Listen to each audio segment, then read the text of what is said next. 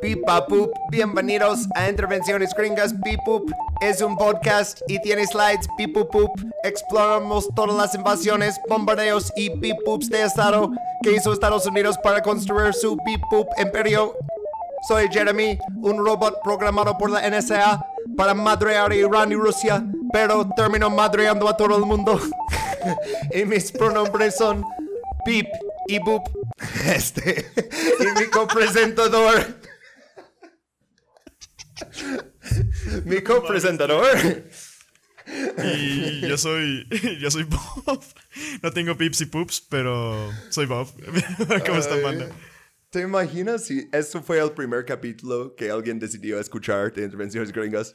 Ok, pues en serio, uh, hoy en este capítulo bonus vamos a ver el nuevo campo de juego de la CIA y la NSA, y el Departamento de Defensa en general, el Internet. Sublime. Antes solo teníamos, sabes, o sea, peleas físicas y así, pero ahora con esa nueva cosa, pues ahora pueden hacerte la guerra ahí también. Uh, el título de este capítulo es Equation Group y esto va a ser el foco de la mayor parte de la historia.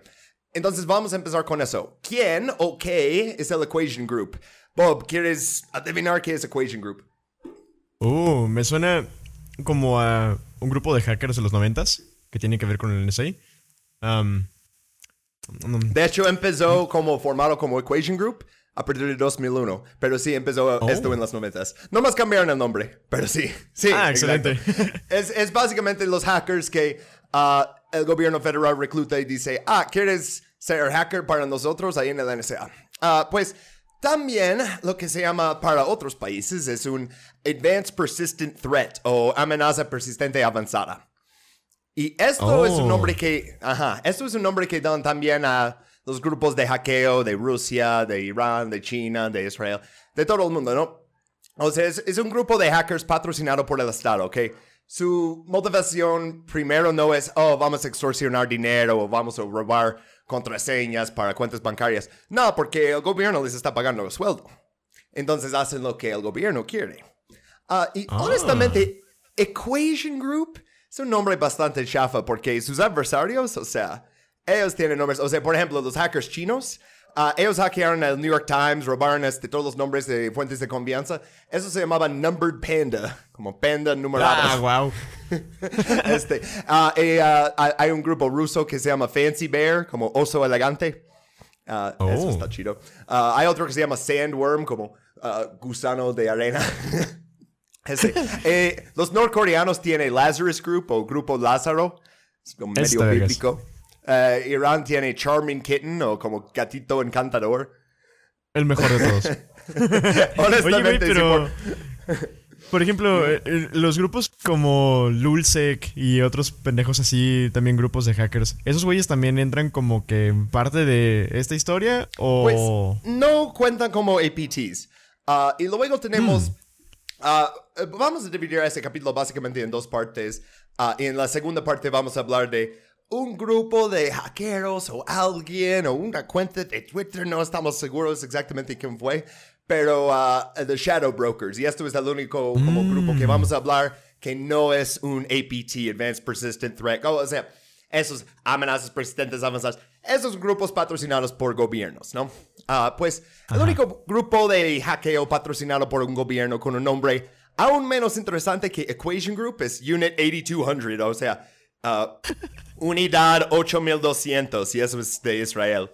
Y Sí, neta, Si bus- pedo, si buscas cosas sobre esa unidad, vas a encontrar muchos perfiles extremadamente positivos como, oh, este pequeño país está rodeado por poderosos enemigos, pero está utilizando armas digitales para protegerse y garantizar su futuro. Y luego te dicen que Corea del Norte hackea, y eso es muy malo, porque son un estado delincuente. Y de hecho, no sé si sabías, pero hacke- hackear es ilegal. Pero bueno, basta de hablar de los programas nucleares que Israel en Corea del Norte. Ah, ¿Entiendes? Porque las dos tienen armas nucleares ilegales. En violación Diablos. de decenas de tratados internacionales. Ah, pero cuando este país lo hace es malo y cuando este país lo hace es bueno. Ah, bueno, este, vamos a, sin hablar demasiado con ellos, vamos a entrar en el momento en que Estados Unidos y Israel trabajaron juntos para escribir un virus para destruir la tecnología de enriquecimiento nuclear iraní. Y esto fue Stuxnet. Wow, sí había escuchado eso, sí había escuchado eso. Básicamente la primera parte de este capítulo va a ser sobre Stuxnet y cómo eso cambió todo el espacio de hackeo en general y cómo también su código fue utilizado de otras maneras. Y luego ah, lo de los shadow brokers y básicamente la, la profundidad de las armas y ataques que tiene la NSA. Ah, eh, y en la segunda parte del capítulo también vamos a hablar de Eternal Blue, que fue algo filtrado por los Shadow Brokers, pero desarrollado por el NSA y uff, como los efectos que tuvo. Este, bueno, ah, pero ah, vamos a hablar ah, primero de Stuxnet. Entonces, para resumir en este primer slide, antes de llegar a los slides un poquito más técnicos, es un virus diseñado para destruir las centrifugadoras nucleares. Y estos necesitan girar a cierta velocidad para enriquecer el uranio.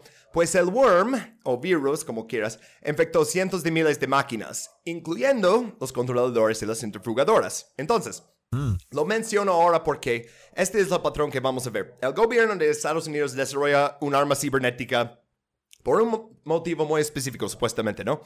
Luego la liberan al mundo y cuando el código es utilizado por otros actores y causa millones de dólares en daños, el gobierno de Estados Unidos dice, oh, upsi, eh, legalmente no podemos confirmar negar que hayamos hecho eso, pero ah, lo sentimos mucho.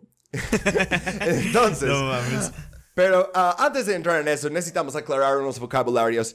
Ah, y también necesitamos hablar de la calidad de las fuentes en este capítulo, porque, ah, chicos, no está tan buenos. este, Estas cosas están sucediendo actualmente y hay un montón de esfuerzo puesto en encubrir la existencia de hacking patrocinado por el Estado. Esto es cierto en todos los países, pero Estados Unidos especialmente. O sea, ese es el país que gastó más dinero buscando a Edward Snowden que gastó buscando a Osama Bin Laden. Ah, eh, y por eso también me gusta hablar de cosas que sucedieron hace 50 años, 100 años, porque cosas están desclasificadas, tienes un montón de fuentes, ah, Nixon grabó absolutamente todo. Ah, Ajá, pero Más matices es- también. Ajá, exacto. Pero en este caso vamos a tener que usar muchas palabras como que presuntamente, supuestamente, se- según este laboratorio en Moscú y otras cosas que me van a hacer para ser un teórico de la conspiración. Pero quiero dar las gracias a los valientes de Wikileaks y al héroe estadounidense Edward Snowden, porque honestamente sin esos dos no podría hacer este capítulo. Ah, también quiero dar las gracias a Kim Zetter, que es un periodista investigador que ah, hizo un libro Cuenta atrás para el día cero, Stuxnet y el lanzamiento de la primera arma digital del mundo. Ah, su libro es pff, fundacional para entender todo eso. Ok, y dice ahí, cuenta atrás para el día cero, o- o Countdown to Zero Day es el título en inglés. Ah, ¿Qué es un Zero Day, Bob? Pues es como un día, pues, el inicio, ¿no? De todo el cagadero.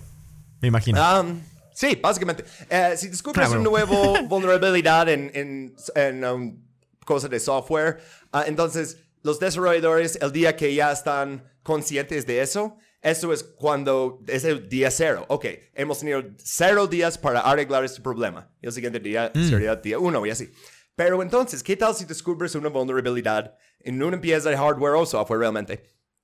ah, completamente desconocida y especialmente uno que concede acceso no autorizado a un atacante.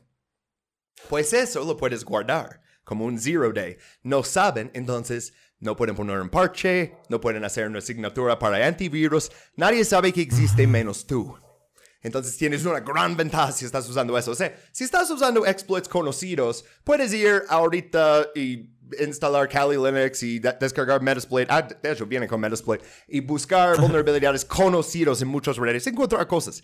Pero un día cero es para atacar una máquina que está completamente parcheado, que tiene buen antivirus, que está protegido por todo y aún así existe esa vulnerabilidad. Wow. O sea, algo Es valoroso, como una ¿no? enfermedad zombie, güey. Sí, sí, güey. O sea, literalmente como. O sea, eh, eh, haz de cuenta coronavirus, pero para compus. Ajá, sí que aún no sabemos cómo se llama o, o cómo hacer una vacuna y eh, toda la cosa, ¿no?